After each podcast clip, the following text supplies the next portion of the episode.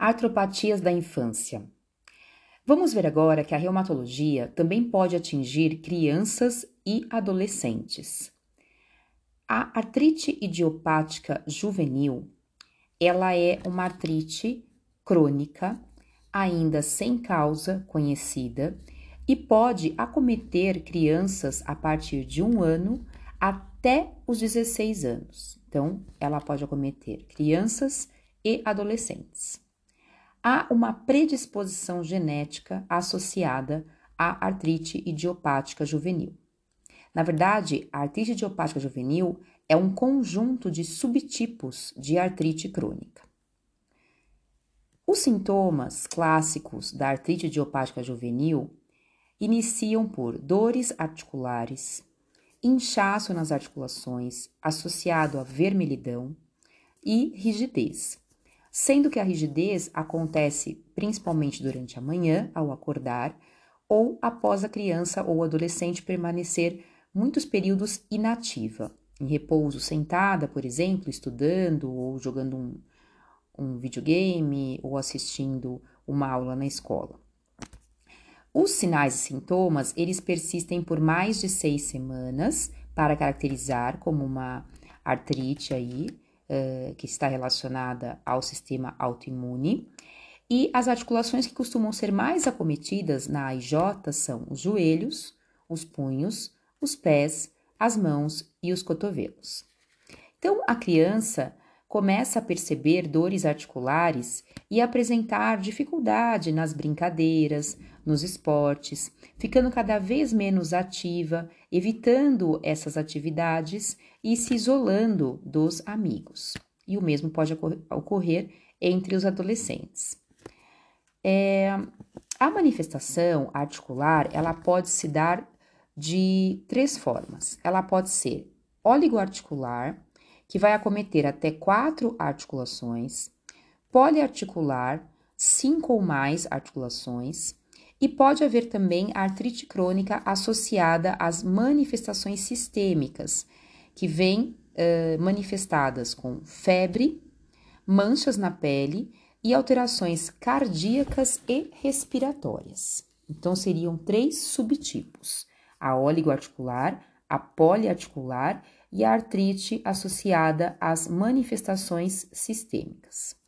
O diagnóstico é principalmente clínico, com a presença da artrite em uma ou mais articulações, com duração maior de seis semanas e com as características que eu mencionei anteriormente.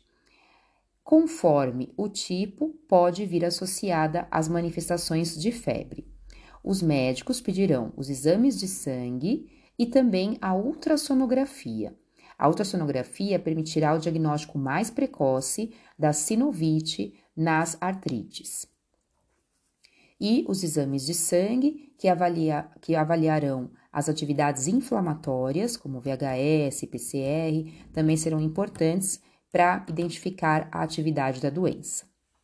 No tratamento, a medicação vai visar né, o tratamento dos sinais e sintomas apresentados, conforme o, subtipo, sendo o foco principal o controle da dor, da inflamação para evitar que essas inflamações recorrentes evoluam para a destruição da cartilagem hialina, que poderiam acarretar e evoluir para deformidades, limitações físicas irreversíveis que vão comprometer aí o crescimento dessas crianças e adolescentes.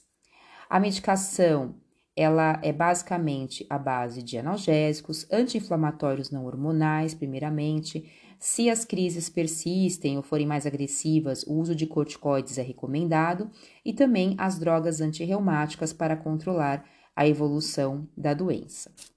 O mais importante é que muitos pacientes vão entrar em fase de remissão e atingir o controle total da doença. A doença fica bem controlada até o final da adolescência.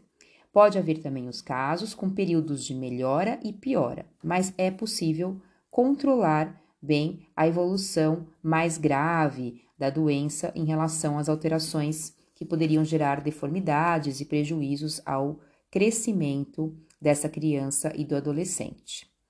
No tratamento, a fisioterapia vai ter um papel muito importante.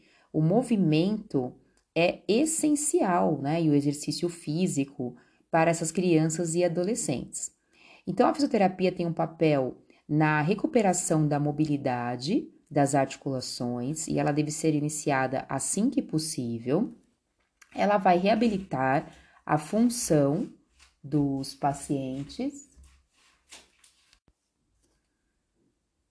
através do fortalecimento dos músculos, alongamento uh, muscular e as técnicas de mobilização articular.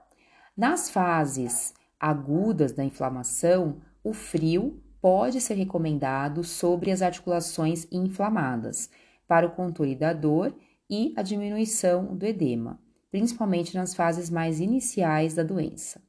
Se necessário, o fisioterapeuta também poderá orientar a família para utilizar adaptações para uso em tarefas diárias, como alimentação, escrita, e também orientações para a realização de exercícios domiciliares. As crianças devem sempre ser estimuladas a se manterem ativas e ter uma vida saudável. A prática de esportes também é recomendada, mas sempre supervisionada por um fisioterapeuta e uh, protegendo aí as articulações contra possíveis traumatismos e sobrecargas excessivas. Nas fases iniciais do tratamento, esportes com maior impacto, como futebol, vôlei ou que envolvam muita corrida, devem ser evitados. A natação é muito bem recomendada.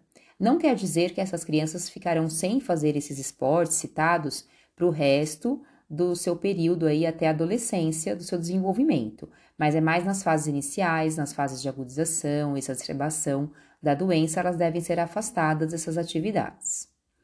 É importante também considerar o aspecto emocional da criança e do adolescente com artrite. Aí cabe ao profissional, fisioterapeuta, a questão da educação em dor, é, orientar aí os familiares na, na supervisão dessa criança e do adolescente para o uso correto dos medicamentos, observar também o rendimento desta criança e do adolescente na escola. Então, estar sempre interagindo bem com esses pacientes e, se necessário, fazer um acompanhamento psicológico em, na presença né, de alterações importantes do comportamento da criança ou do adolescente com a AIJ. Então, no geral, fazendo o diagnóstico precoce, elas vão ter qualidade de vida e vão retornar à sua vida social e escolar o mais breve possível. Por hoje, então, encerramos o podcast com a primeira artropatia da infância, que seria a artrite idiopática juvenil. No próximo podcast, falaremos sobre a febre reumática.